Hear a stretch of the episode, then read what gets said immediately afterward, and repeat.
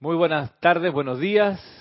La presencia de Dios en mi corazón, bendice la presencia de Dios en ustedes aquí, en todos los que sintonizan hoy, en este momento, la clase en vivo por Serapi Bay Radio y Televisión, y también los que la sintonizan en diferido. Mi nombre es Ramiro Aybar, esta es la sede del grupo Serapis Bay de Panamá, y estamos en este espacio que llamamos Cántaro de Confort. Tienes agarrado el micrófono para decir gracias, algo así. Está bien. Gracias, Marisa. Gracias de nuevo por estar aquí. Okay. Yo estoy aceptando. Gracias. Bien. Este está encendido, pero está como bajito y tirando aire caliente. Si quiere, fue que yo que lo apagué y lo volví a encender y eso quizás no es tan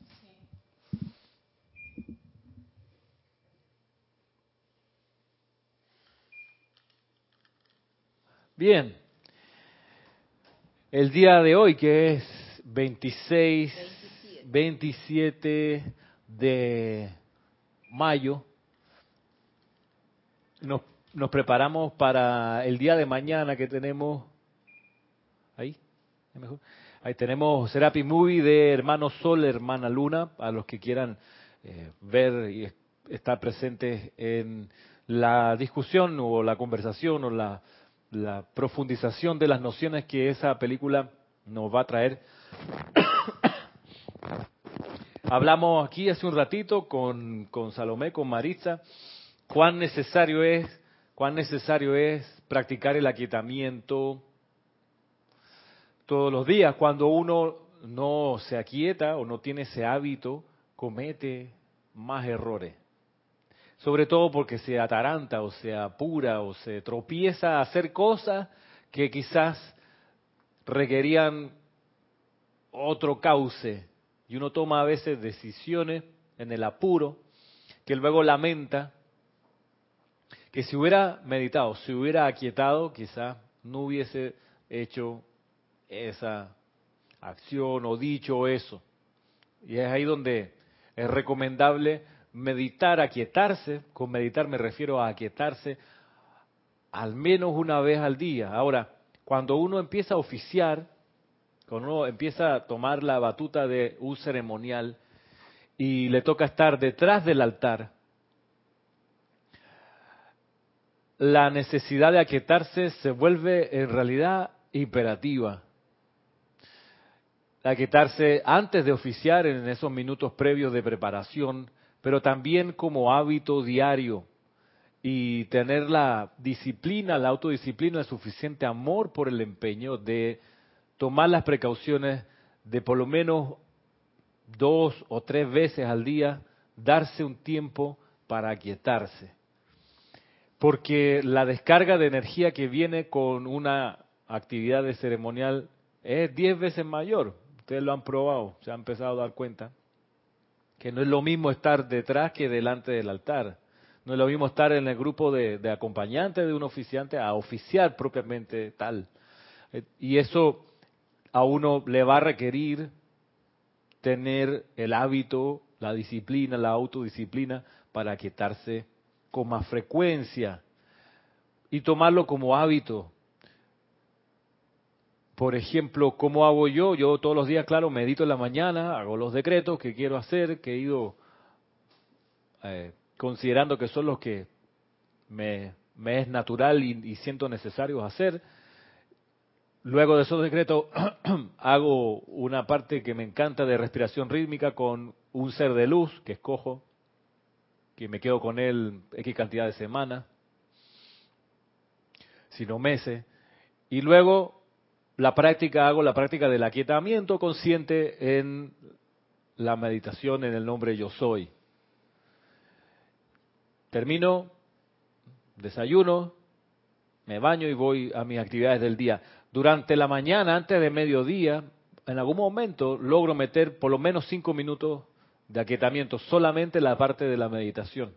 Y como voy a la universidad las noches o las tardes noches, cuando voy hacia allá, procuro de llegar, las clases comienzan a las seis, procuro llegar a las cinco y media, cinco cuarenta, para en el estacionamiento quedarme ahí y meditar otro poco, por lo menos cinco minutos más.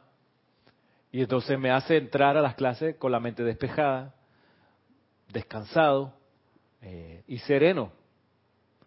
Y me ha pasado que me ha servido un montón para enfrentar el paso rápido y exigente de una carrera universitaria, no siendo un niño de 18 años, sino un adulto.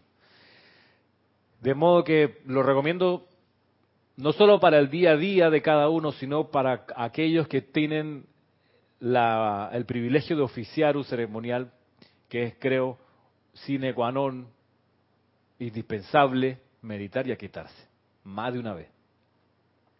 De no hacerlo, uno va a encontrar que va a tener más energía en la mano y se le va a disipar en exabruptos, en descontrol. Eh, y las cuestiones se pueden magnificar innecesariamente. Las cuestiones eh, discordantes de no aquietarse uno se magnifican cuando uno empieza a oficiar. Entonces, lo que parecía en algún momento una duda, si uno no se aquieta y hace el ceremonial y oficio y oficio y oficia, esa duda, si uno no, no la repara, va y se convierte en paranoia de que me quieren engañar, me quieren robar, me quieren hacer, o no sé, un deseo sexual que uno no lo, no lo aquieta y va y empieza a oficiar y oficia y oficia, de repente anda con una gana de resolver tu necesidad así con, con, con todo lo que camine, repte, vuele, se mueva, corra. Entonces, para evitar esos crecimientos exagerados de, de lo que uno no quiere, pues uno practica más de una vez al día aquietarse. Ramiro, será, es por eso que es necesario estar mínimo media hora antes de empezar un ceremonial. Por lo menos, exacto. Porque, porque si lo vas a llegar y enseguida te vas a, colocar a hacer el ceremonial, realmente no has aquietado ningún cuerpo. Entonces, ¿cómo uno va a, entonces a oficiar así para otro? No diría peligroso, pero diría un riesgo innecesario.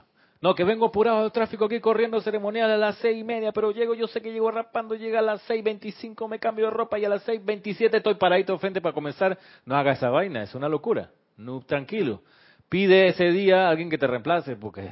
Ahora, si toda la semana es que, mira, que reemplázame que voy tarde, mira, que reemplázame que voy tarde, la, la pregunta va a ser, ¿tú quieres oficiar en verdad? ¿O estás siempre con una excusa para no venir?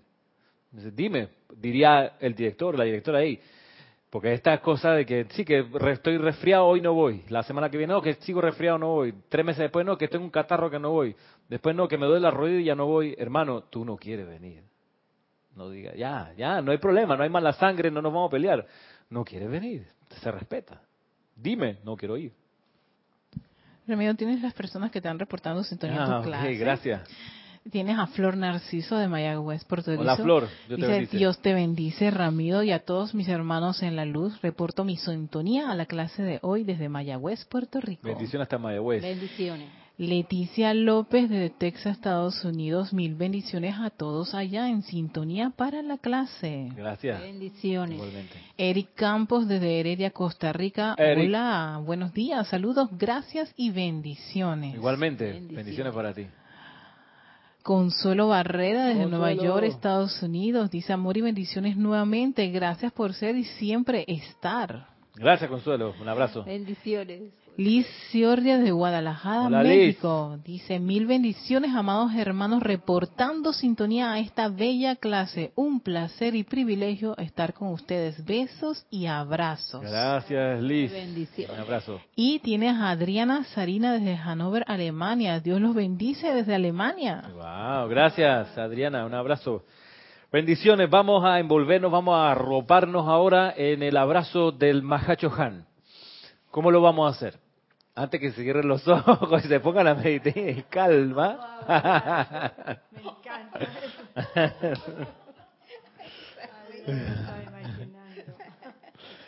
Sí, ok. Entonces, vamos a hacer lo siguiente.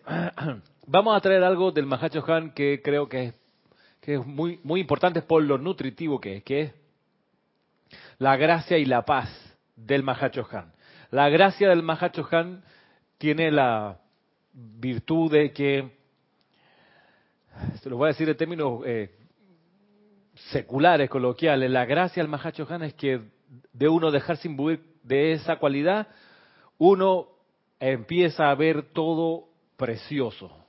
Es la gracia del Mahachohan. Te hace, te hace ver así como, como arcoíris. Así. No es que los veas, sino como que, bueno, eso es lo que yo he experimentado. No sé cómo terminan ustedes ahorita que vamos a hacer la práctica, pero como que uno termina como embelesado de la maravilla y, de, y, te, nace como un sentido de, gratitud, además de reverencia y de como ese gozo interno. La gracia del Mahachohan y la paz porque es necesario equilibrar esa, ese florecimiento así con, con tranquilidad, porque necesitamos mantenernos así florecidos, luminosos, sintiéndonos en el paraíso. Necesitamos la paz que nos equilibre, porque la idea es que eso se mantenga. Por eso gracia y paz son cualidades que vienen por el sexto rayo, que nos traen un equilibrio indispensable.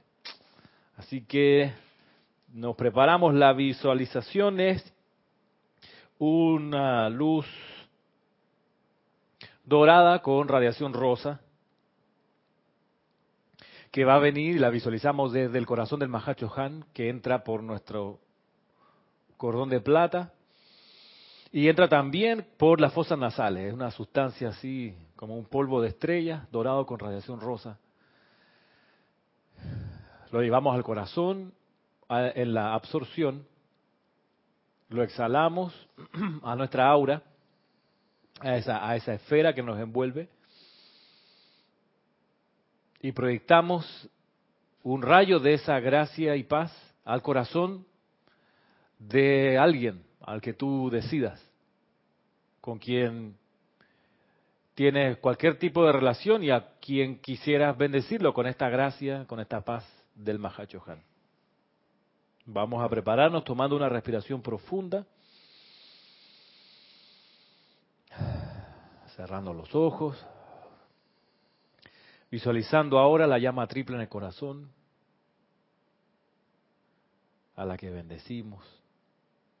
Visualizando el puente interno de luz que va desde la llama triple en el corazón a la llama triple sobre la cabeza de cada uno en el ser superior, la presencia yo soy y vemos cómo estas dos llamas triples están unidas por ese puente interno de luz, que es un puente, un tubo de luz dorada, cascadiante, iridiscente.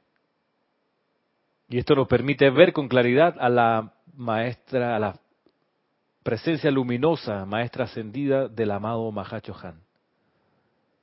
El santo confortador, vemos sus ojos, su sonrisa, su turbante, su cuerpo de luz blanca. En el nombre y autoridad de la presencia de Dios yo soy en nosotros, por cuenta del poder magnético del fuego sagrado investido en nuestros corazones, te invocamos aquí, amado Mahacho Han.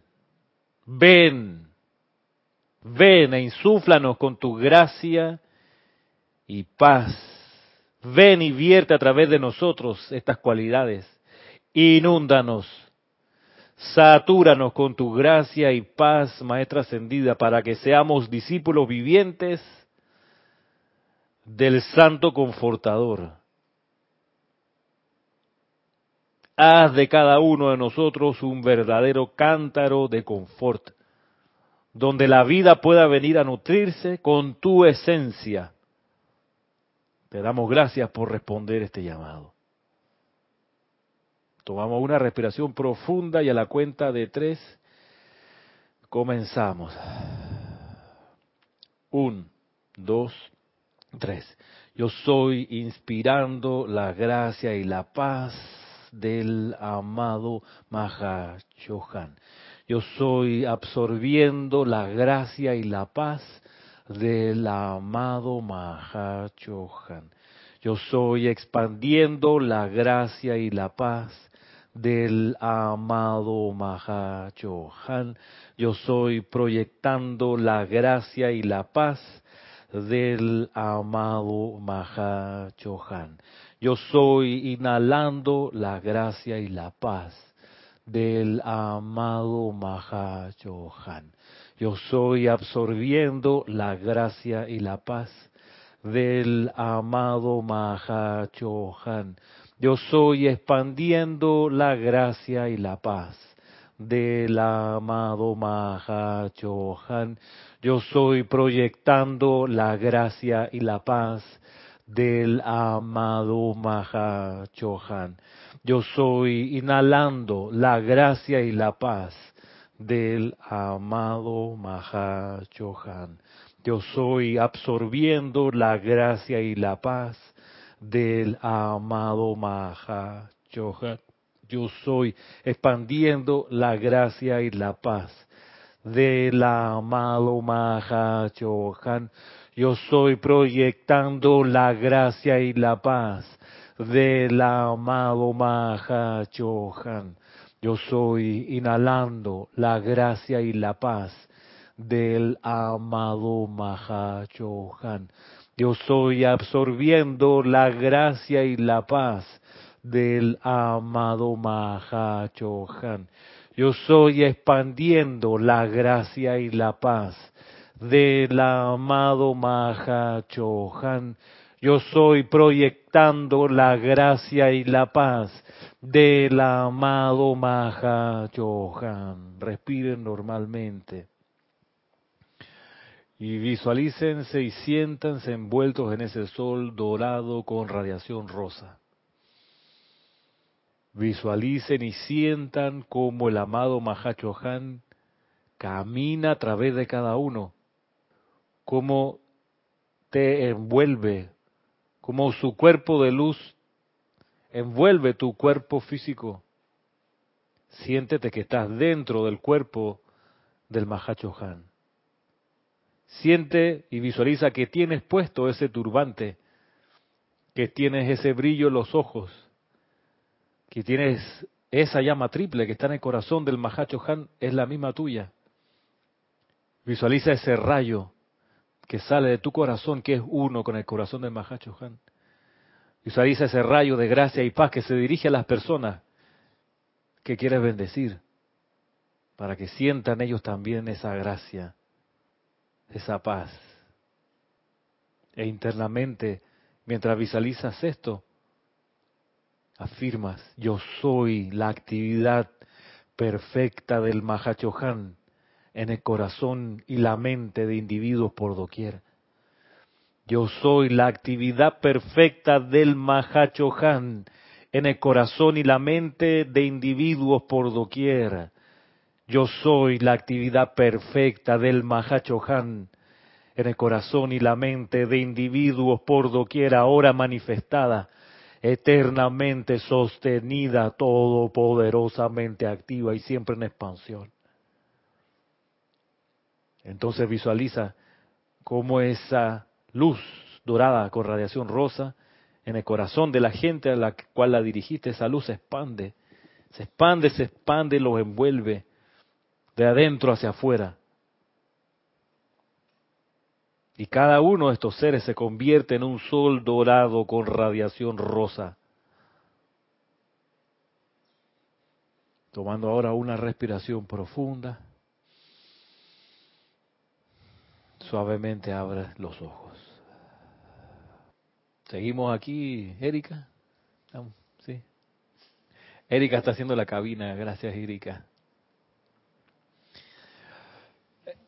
A ver, tenemos otro saludo. Bienvenido, saludo. María Montserrat desde Santiago del Estero, en Argentina. Dice un gran abrazo y mil bendiciones para todos. María de Santiago del Estero, gracias. Bendiciones. Bendiciones para ti también. María Isabel López de Villa Villahermosa. Villahermosa. A ver, creo que es Villahermosa. México. Eh, sí, de Tabasco, México. De sí. Tabasco. Dios te bendice, Ramiro, y a todos reportando sintonía desde México, desde Tabasco, México. Un abrazo. Gracias. Y Olivia Magaña desde Guadalajara, México también dice que nuevamente está reportando su sintonía está conectada.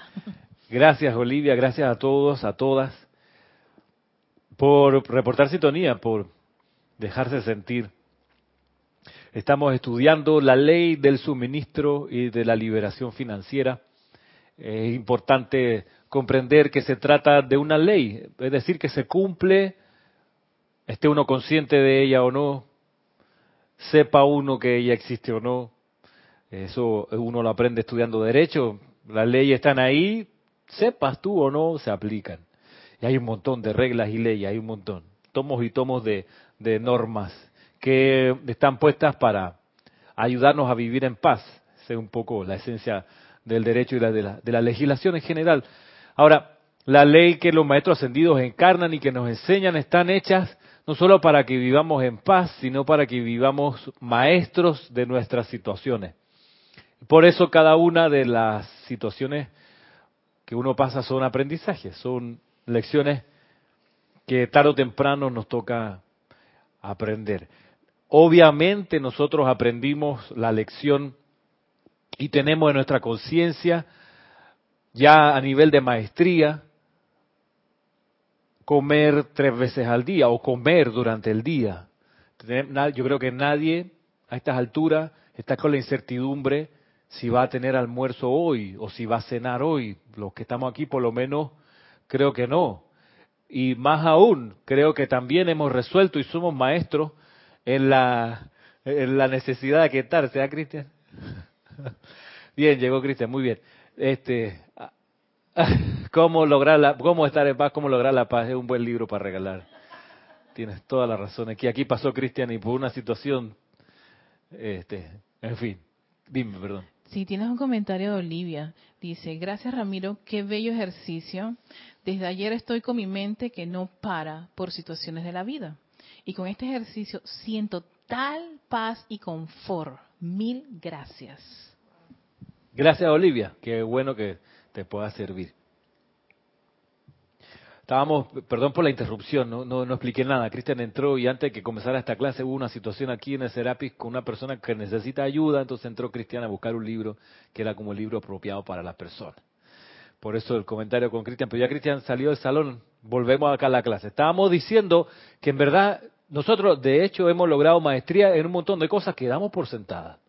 El agua corriente, el agua eh, purificada o el agua... Eh, que usamos para bañarnos, para alimentarnos, para cocinar, es agua que no estamos con la incertidumbre o con, el, con los decretos invocando que caiga el agua por la ducha. Eso ya somos maestros de eso, ya está allí, porque nuestra conciencia ya es maestra sobre eso. Todos hemos desarrollado la conciencia y la maestría de proveernos ropa. Este, está eso ya ahí. Y siempre tú abres un cajón y algo, algo te puedes poner para taparte, digo, para vestirte, algo. O sea, no hay nada así como...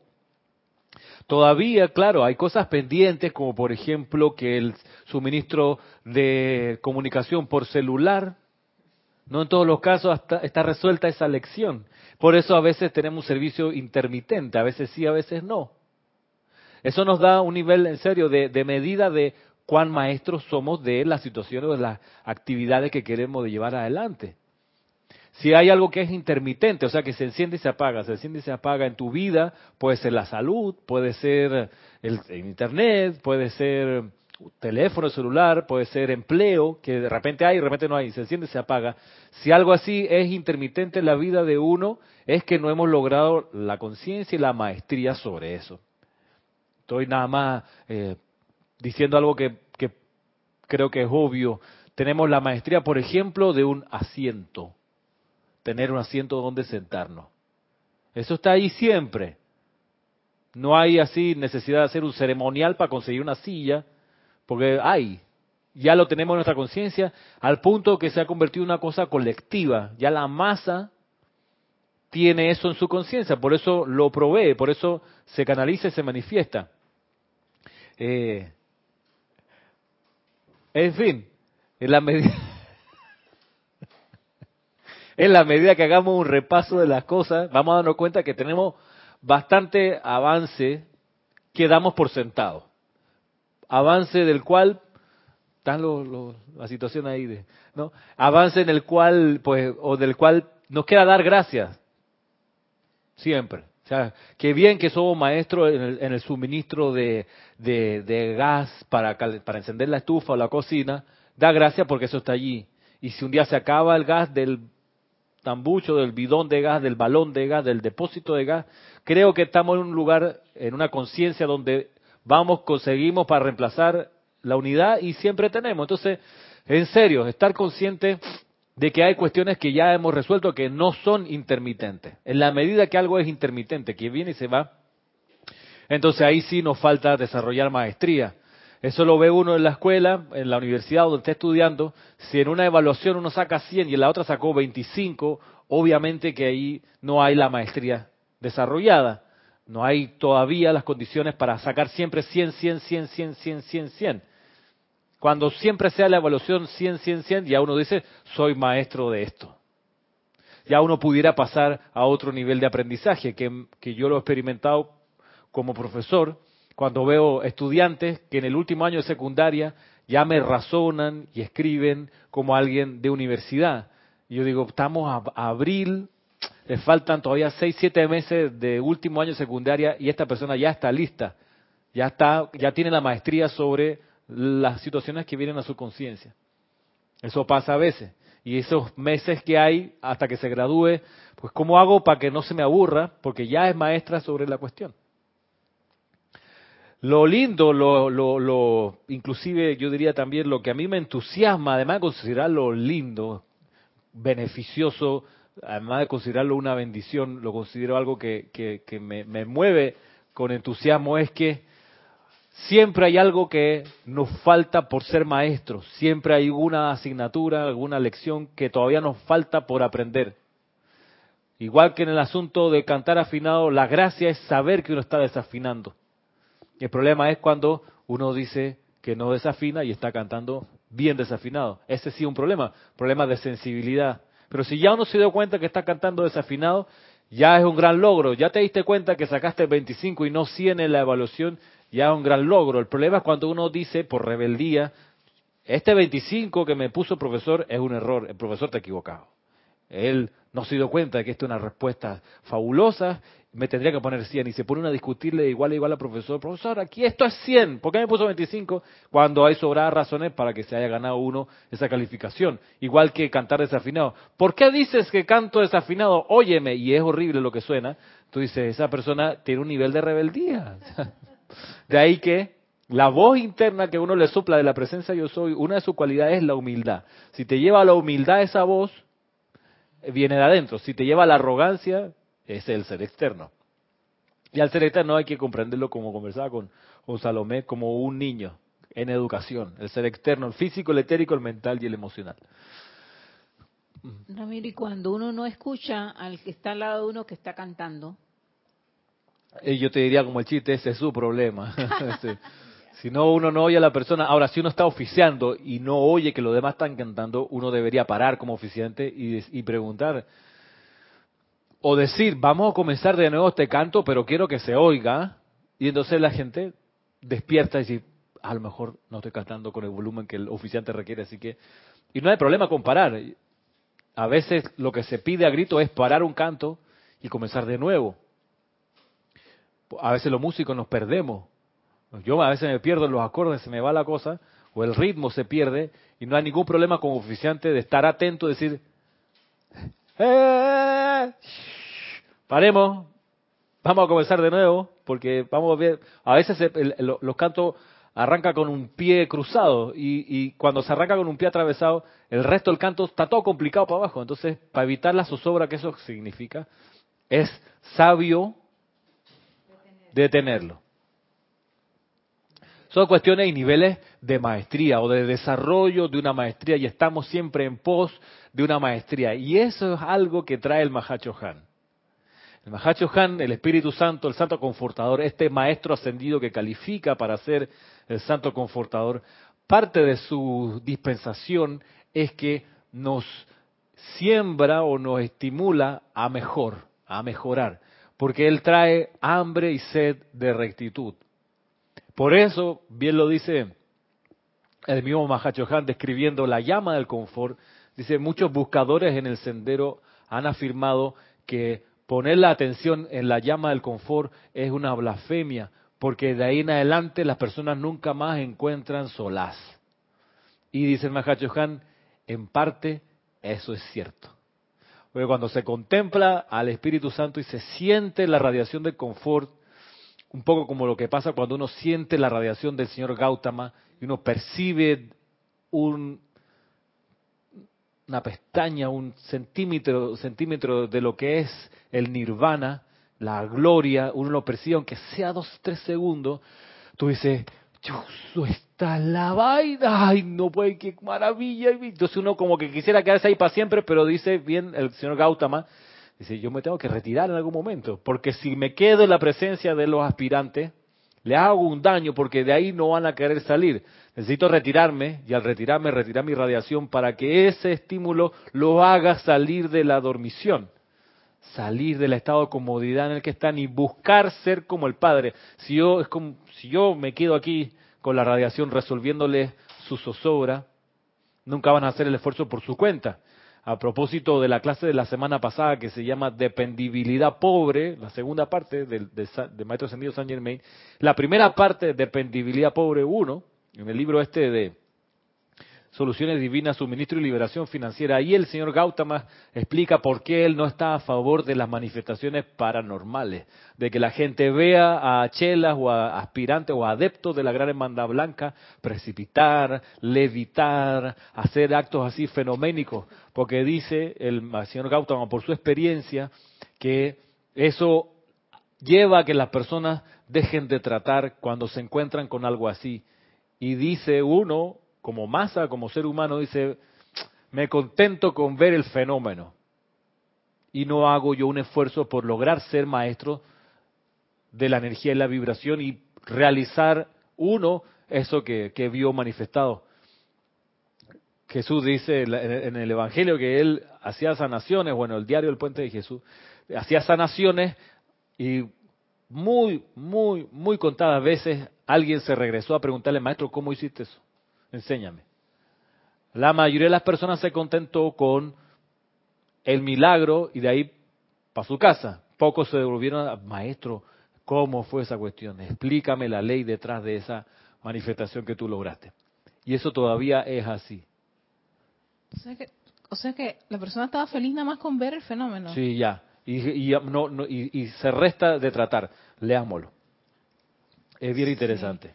Porque podemos caer en eso también. Sí. El amado señor Gautama, a ver si, si un pedazo de lo que él nos dice aquí. Dice, por ejemplo,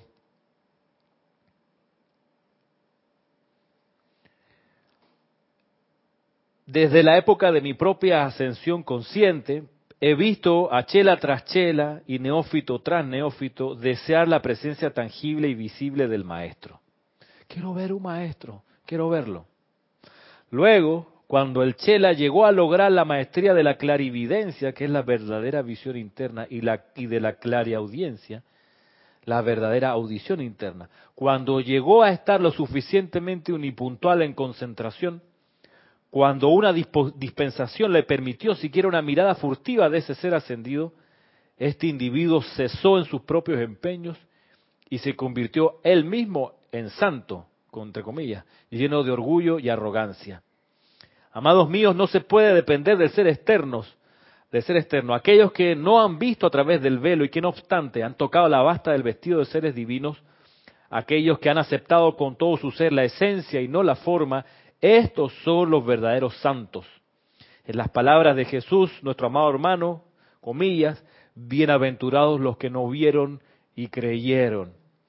Les digo a aquellos de ustedes que han creído en nosotros, y que han sentido la esencia, aquellos de ustedes que han conocido y aceptado la virtud divina que nosotros le hemos irradiado a través del velo, que cuando la aceleración de sus sentidos los lleve al punto de manifestación física, eso no significará nada para ustedes, excepto simplemente la alegría de confirmar aquello que ustedes ya sabían, al tiempo que se arrodillan y besan la basta del vestido de su benefactor y amigo.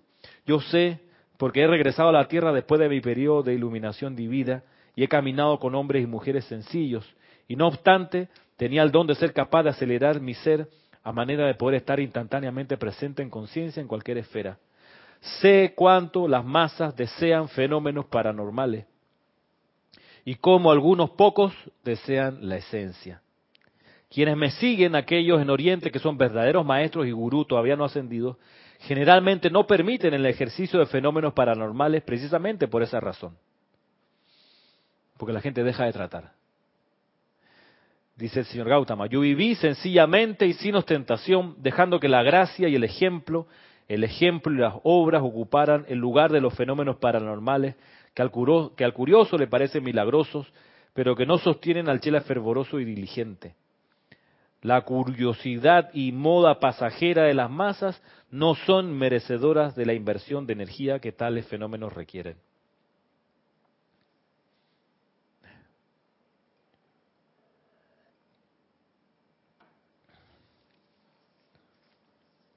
El señor Gautama. Como lección aprendida de esta descarga del señor Gautama, por ejemplo, una es que en la eventualidad que uno logre la liberación financiera, por ejemplo, no partir corriendo por las cuatro esquinas a contarle a todo el mundo lo que te pasó. Dice, sencillamente, da gracias porque se manifestó algo que tú sabías que se iba a manifestar. Dice, cuando la aceleración de sus sentidos llegue al punto de manifestación física, eso no significará nada para ustedes. Nada. Excepto simplemente la alegría de confirmar aquellos que ustedes, que ustedes ya sabían. Al tiempo que se arrodillan y besan la basta del vestido de su benefactor y amigo, maestro ascendido. Ahí sí, eso sí. Gratitud. Gratitud. Porque se ha manifestado lo externo algo que tú sabías que iba a pasar. Nada más que en ese momento no lo veías, pero ya tú sabías, aplicando la ley, que se iba a cumplir. O sea, no hay, no hay euforia, no hay, este, no hay milagro. No hay milagro, es la ciencia aplicada, ya. Este, gratitud, humildad, gracias por la oportunidad de comprender esto y de realizar maestría sobre el tema. Eh, así como el, maestro ascendido Jesús cuando hacía sus eh, curaciones milagrosas y él le decía a la Ve y no se lo digas a nadie. Y no se lo digas a nadie. La gente tenía este tamaño, esta boca, de este tamaño, lo decía y hasta que aparece los evangelios hoy en día. O sea, ¿dónde, por qué no, qué, qué, por qué es tan difícil? No se lo digas a nadie, En los cuatro evangelios aparecen los milagros. Que Dios mío con el niño, no te suba a esa silla, por favor, y el niño subiéndose a esa silla.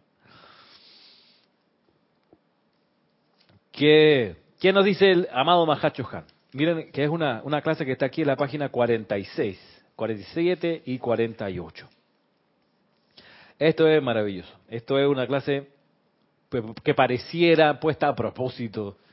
Salomé va a decir, oh, Ramiro sabía. Yo no sabía.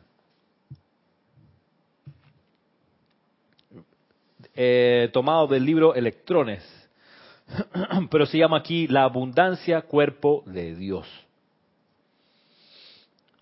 Dice el Mahachohan, los electrones que llenan el universo, que ustedes denominan atmósfera y que conforma hasta la sustancia de los regalos materiales que ustedes usan tan libremente, son el cuerpo de Dios, los electrones. Todo es el cuerpo de Dios. Ellos vinieron desde un centro corazón limpio y puro, que es el corazón del cielo. Han sido aprisionados temporalmente en las formas creadas por el hombre, aunque siguen pulsando constantemente con vida. Tienen inteligencia en su interior y aspiran, al igual que ustedes, a la expresión completa y total de su propia divinidad. Cada mesa, silla, libro, cada pedazo de papel descuidadamente descartado tiene dentro de sí organismos vivientes, así como seres ansiosos y deseosos de completar su evolución y convertirse en seres perfeccionados en algún esquema futuro. He observado cómo la humanidad usa un mueble o un pedazo de papel y cómo al cesar su utilidad lo descarta rudamente y sin miramientos. ¿Cómo piensen? ¿Se sentirán los electrones dentro de ese artículo? ¿Acaso no piensan ustedes que fue vanamente, ¿Acaso piensan ustedes que fue vanamente que Saint Germain recomendó que cuando un artículo de esta índole hubiera servido a su propósito, que al mismo se le aplicara la llama física para que sus electrones fueran liberados para que pudieran regresar al Sol? Esta es una enseñanza universal aplicable a todos y a todo. Yo he visto cómo una flor marchita es aplastada y misericordiosamente y tirada a la basura. ¿Cómo, piensen, se habrán de sentir los bellos electrones que componen esa flor cuando en vez deberían haber recibido la gratitud de la corriente de vida que gozó de ellos, liberándolos a través de la llama dentro de lo universal? Esto concierne a todo aquello que sirve a la humanidad, no solo a la gente, sino también a las alfombras bajo sus propios pies, a los zapatos gastados, o a la nota descartada sobre la cual se escribió un mensaje. Amados, a medida que pasan a través del curso de sus actividades mundanas diarias, si aprendieran a estar conscientes de estos electrones amorosos e inteligentes que componen los átomos de la vida, y si los asistieran en su curso de amor y gratitud y amor y, oración, ustedes encontrarían que su mundo se llenaría con la sustancia de Dios en términos de dinero y suministro de tal manera que necesitarían ayuda para dispensar su opulencia. Voy a repetir este último párrafo. Amados, a medida que pasan a través del curso de sus actividades mundanas diarias, si aprendieran a estar conscientes de estos electrones amorosos e inteligentes que componen los átomos de la vida, y si los asistieran en su curso de amor y gratitud y oración, ustedes encontrarían que su mundo se llenaría con la sustancia de Dios en términos de dinero y suministro, de tal manera que necesitarían ayuda para dispensar su opulencia. Los electrones que conforman la riqueza material de este universo aman al amor y harán todo lo que puedan para estar en la presencia y dentro del aura de alguien que sea así de amoroso. Wow. Por eso se bendice el dinero y por eso se bendice todo. Y se, y se le da gracias por haberlo, eh, por haberte prestado ese servicio. Y de verdad que es maravilloso lo que nos dice el amado Mahashohan. Eh, uno tiene que apreciar hasta lo más mínimo que pasa por las manos de nosotros, que viene a nuestro mundo, cuando ya tenemos que despacharlo, por no decir otra palabra. Pero hasta en eso es, no sé, para mí es algo maravilloso de que tú le puedas dar gracias, aunque ese objeto no te esté mirando, no te esté, quizás uno no lo siente que, se, que te está mirando, pero por lo menos ser agradecido hasta en lo más mínimo. Mira que la, la, consecuencia de hacerlo así, lo dice el Han, va a ser la opulencia. Estamos hablando de la ley. Va a ser el resultado de la opulencia. Ahora, la motivación es especial porque la motivación es que esos electrones se sientan amados. Esa es la motivación. Lograr que el electrón, todos los que están alrededor, se sientan amados por, por el yo soy que yo soy. Esa es la razón. La consecuencia va a ser la opulencia ilimitada, que vamos a necesitar ayuda para acomodar tanto. Pero la causa es que el electrón o los electrones se sientan amados por uno. Te van a buscar, Te van a buscar luego entonces. Sí. Exacto. sí, la hoja descartada. Me, visualicé yo en la oficina muñando un papel así. las flores secas que ya no y los papeles a la basura. Ah, sí, descuidadamente.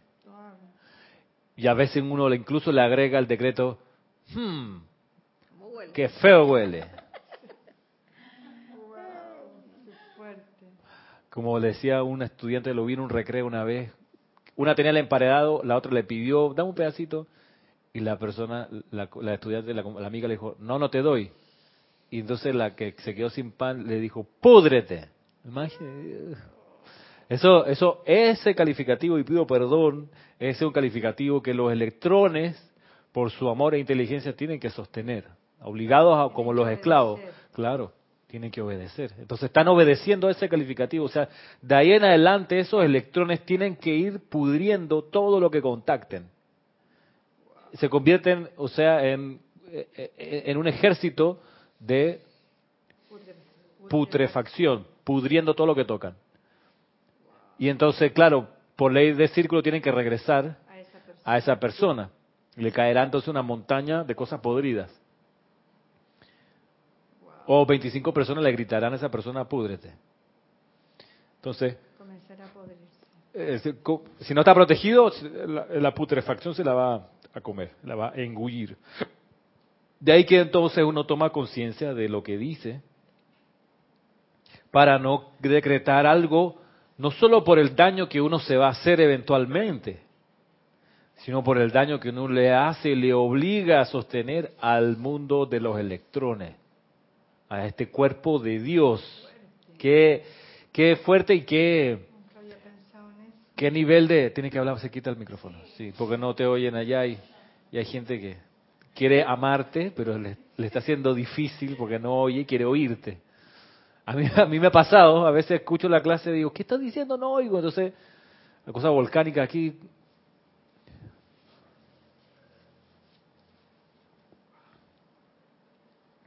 Miren que esto es muy, muy sabio y muy iluminador.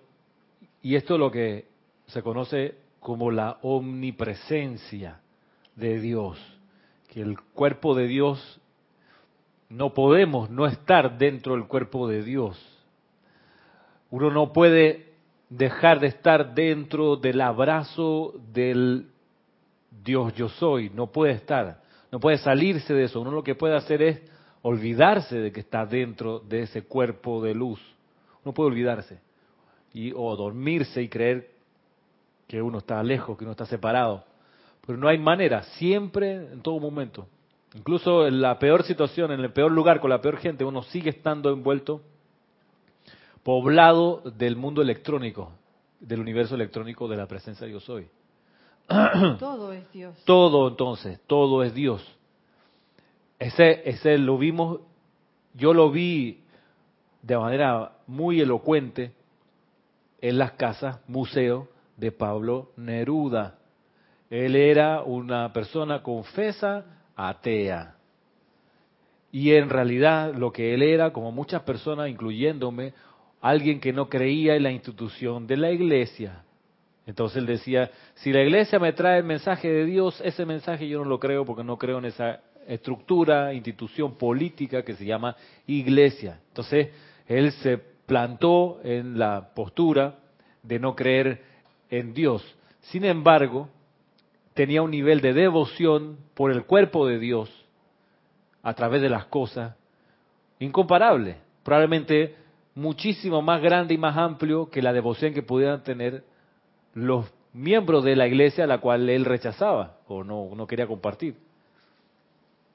Entonces, luego, naturalmente, la vida a él, a Neruda, le respondió con más y más de opulencia. Tenía no una, dos, tres casas para acomodar tanta cosa hermosa.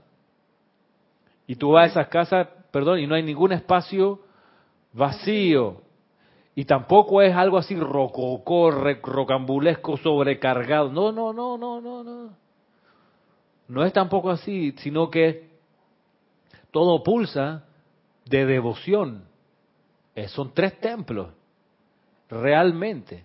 Quizás el más eh, trastocado es el de la casa en el Cerro San Cristóbal, la Chascona, que se llama así la casa porque es un sitio que ha visitado no solo miles de personas, sino que tiene, ahí están las oficinas de la Fundación Neruda, y hay un tráfico ahí de oficinas pues distinto, con otras motivaciones, otras corrientes de energía que, que pulsan. Pero tú vas a un lugar que no tiene eso, como la casa en Valparaíso, que se llama La Sebastiana, tú subes por, por, esas escaleras que tiene la casa por dentro y ves las habitaciones que no es, no una cosa de lujo así, tú dices aquí hay realmente opulencia.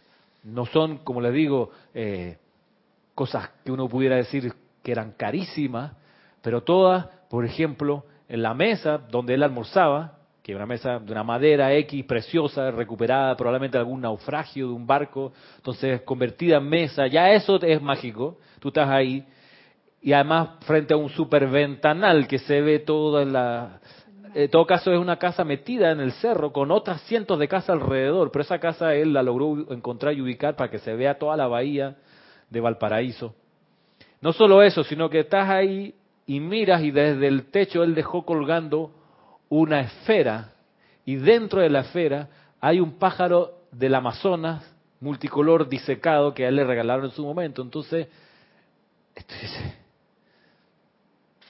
esto, no puede ser. Se te todo, ni, ni hablar de los cubiertos de la copa, la cosa que él tenía.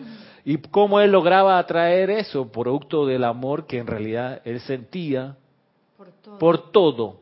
Él no pudiéramos decir, no podemos encontrar en su poesía expresiones como la omnipresencia de Dios. No lo vemos, no lo encontramos.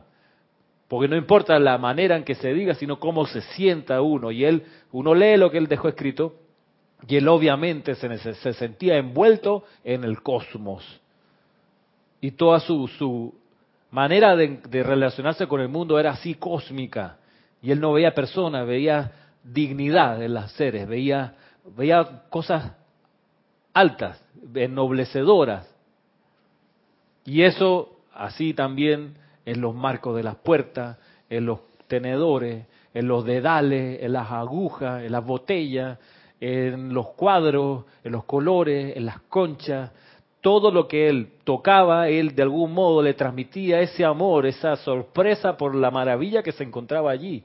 Entonces, claro, él era de recorrer las casas de remate, donde encontraba estas joyas y decía, mira qué precioso, y eso ya entonces lo cargaba de ese amor, de ese amor. Por ende, claro, le llegaban regalos de la gente, hey, mira, que encontré esto que a lo mejor te gusta, y se lo estaban mandando de Nueva Zelanda, que estoy de viaje por acá, te mando, y de repente era unos regalos súper exóticos, y efectivamente ahí está la respuesta del universo, viendo cómo llega esa fuente de amor que él era.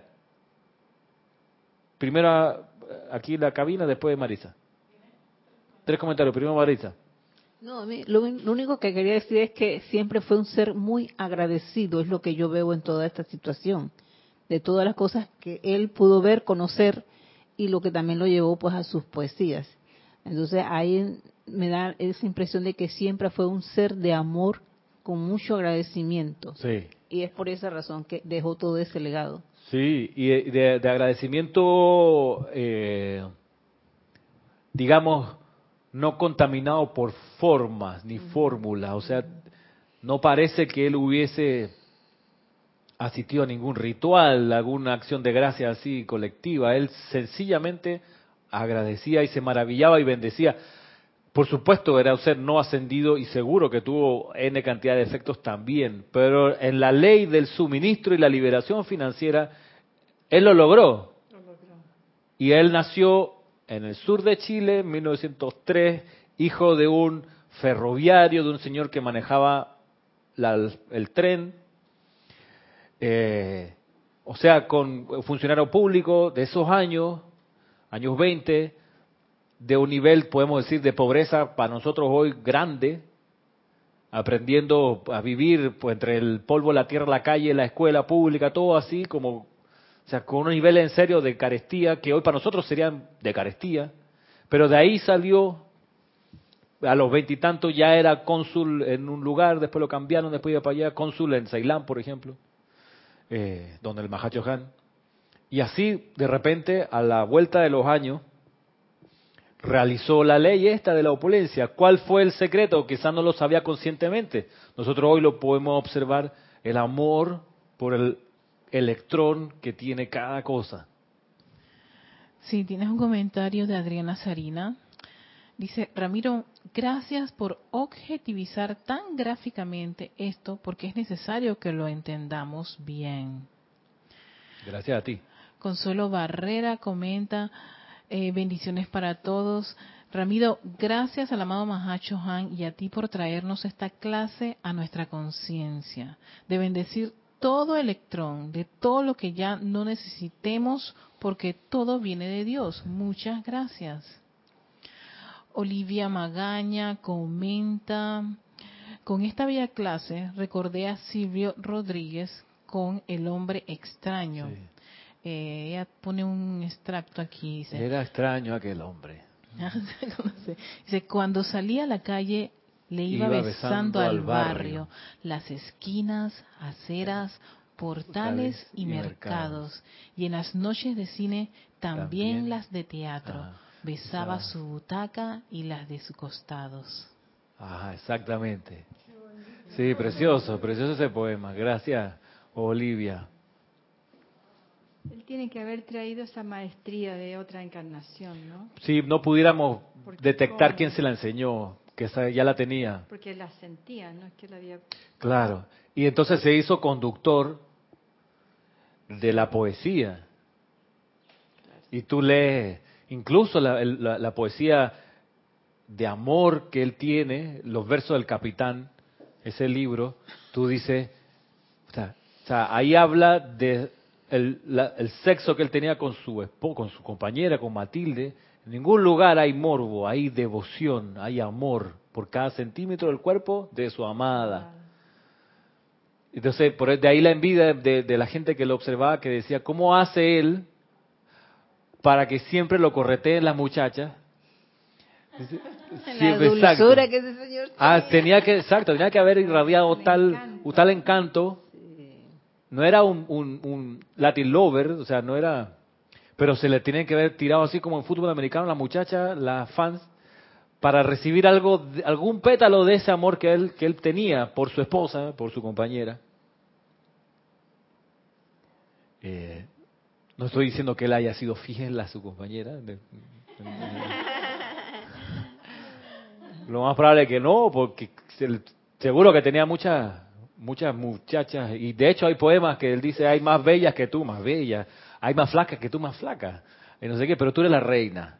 Ay, Porque debe ser que sentía y se le acercaban con propuestas y gente enamorada de ese amor que él irradiaba entonces, en los pequeños detalles creo que se juega esta parte de la ley, en los detalles de cómo uno trata el papel que descarta. Por ejemplo, un colchón de tu casa que tú ya no quieres porque quieres reemplazar. A veces uno despacha esas cosas con bastante desprecio, con, con, lo deja ahí afuera tirado porque se lo lleve la gente de la basura, que después lo tratan rudamente.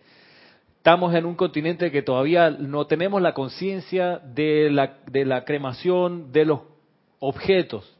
Otros países ya tienen eso más o menos avanzado, donde van y, consumen la basura, la convierten en energía y pasan por el fuego lo que las ciudades desperdiciamos. Todavía acá, pues, no conozco donde haya, aquí en América Latina por lo menos, centros así donde uno pudiera llevar las cosas para que sean consumidas por el fuego y hacer una fogata en el patio es, lo hace mi vecino de hecho pero pero tampoco se puede hacer así como así hay temas de salubridad que de una vez acuden porque los gases que salen de la material de descomposición no sé mientras perdón qué no y porque atrás también hay una estación de gasolina exacto aquí atrás hay una estación de gasolina y no sería simpático que hiciéramos explotar la la estación de gasolina porque estamos cremando la basura. Entonces, sí hay un avance, por ejemplo, en el tratamiento de las aguas servidas, que se descargaban antes de la bahía, ese proceso de purificación del agua. Es un avance. Bueno, es un comentario solamente. Me parecería que si, para, por ejemplo, aquí en Panamá la gente se dejara de quejar tanto por el que la basura es y, lo hiciéramos así de que de, cre, de que cremarla, yo creo que sería una sería una solución. Sí. Para todos ahora eso requiere una infraestructura, una inteligencia, una manera de hacer. Yo creo haber leído por ahí que han venido países a ofrecerle a Panamá la tecnología eh, para hacer estos grandes incineradores de material desechado. Eh, mientras eso así masivamente no ocurra, ocupémonos de lo, lo importante también que es en el día a día. Vamos a ver repetir lo que dice el Mahacho Han aquí.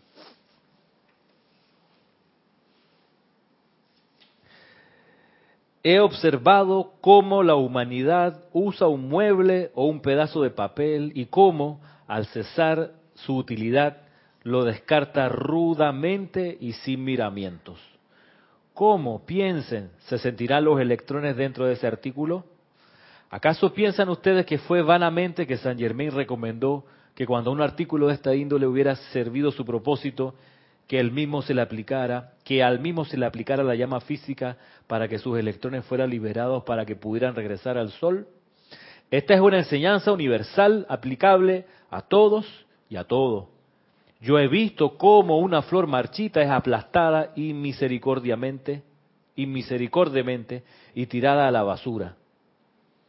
¿Cómo piensen se habrán de sentir los bellos electrones que componen esa flor cuando en vez deberían haber recibido la gratitud de la corriente de vida que gozó de ellos, liberándolos a través de la llama dentro de lo universal?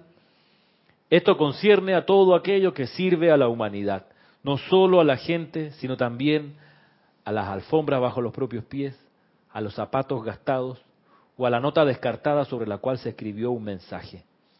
Amados, a medida que pasan a través del curso de sus actividades mundanas diarias, si aprendieran a estar conscientes de estos electrones amorosos e inteligentes que componen los átomos de la vida, y si los asistieran en su curso de amor y gratitud y oración, ustedes encontrarían que su mundo se llenaría con la sustancia de Dios en términos de dinero y suministro, de tal manera que necesitarían ayuda para dispensar su opulencia.